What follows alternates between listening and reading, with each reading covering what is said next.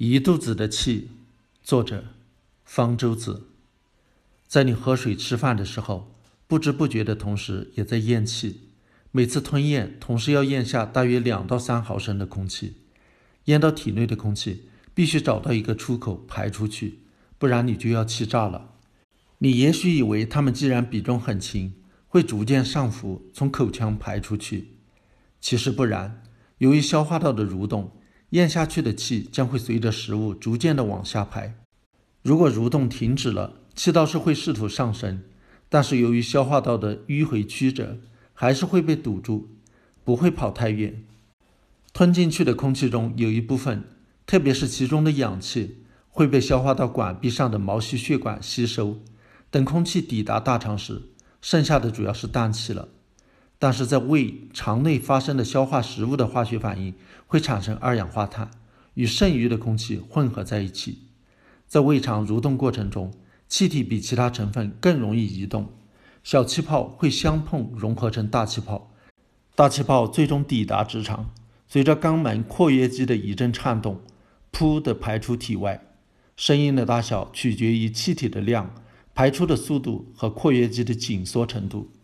这种气体的成分主要是氮气和二氧化碳，如果没有掺杂其他成分，它不会有味道。所以常言道：“响屁不臭。”常言又道：“臭屁不响。”这些量比较少，通常少到不足以产生声响的气体，不是来自吞下去的空气，也不是来自消化反应产生的气体，而是大肠中细菌在发酵、分解食物残渣时产生的。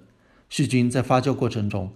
会产生多种气体，包括二氧化碳，它没有味道，也是空气的成分；氢气和甲烷，它们也没有味道，但是可以燃烧；含硫的气体，它们就有味道了。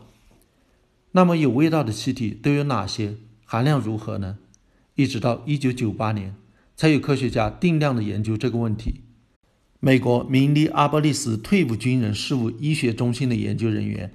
用直肠管收集十六名健康者排出的气体，为了确保能排出有味气体，他们在前一天晚上和当天早上各吃了一顿两百克斑豆，当天又吃了十五克乳果糖。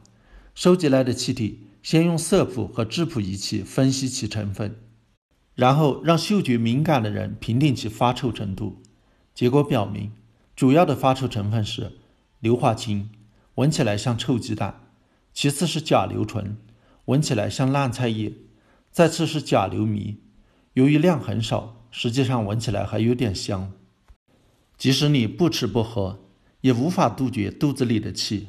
大肠中的气有很小一部分，既与吞下的空气无关，也与吃下的食物无关。肠壁脱落的死细胞以及粘液中的粘蛋白都会成为大肠中细菌的食物，然后就会有气体产生。当血液流经肠道时，血液中的二氧化碳也会泄露出去。在任何时候，一个健康人的胃、肠内都有大约一百五十到五百毫升的气体，其中大约三分之二是咽下的空气，三分之一是细菌产生的。如果得了某些疾病，气被堵住排不出去，就会越积越多。有的肠梗阻患者体内甚至能积存三千五百毫升气体。一个健康人。每天要从肛门排气七到十四次，释放气体总量两百到两千五百毫升。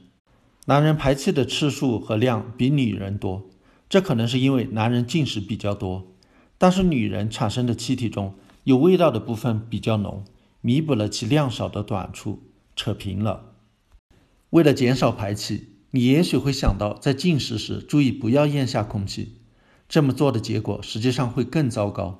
越是有意识的想要避免咽下空气，咽下的空气的量反而会越多。比较可行的办法是避免或者少吃某些食物。被大肠细菌发酵分解，从而产生有味道气体的食物残渣，是食物中人体无法消化的部分，特别是糖类，例如纤维素、低聚糖。一般来说，排气的量与膳食中的纤维素的量密切相关。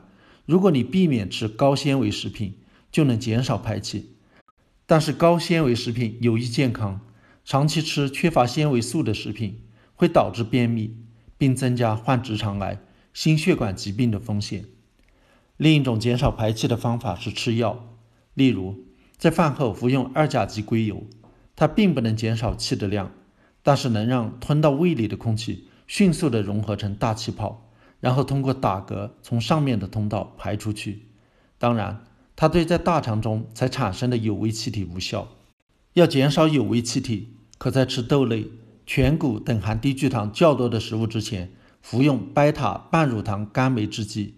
人体本来没有这种酶，所以消化不了低聚糖，都留给了大肠细菌去处理。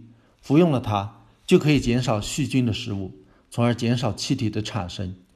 有一些人体内缺乏乳糖酶，消化不了牛奶中的乳糖，这些乳糖到了大肠被细菌分解。也会产生大量的气体，并能导致腹泻。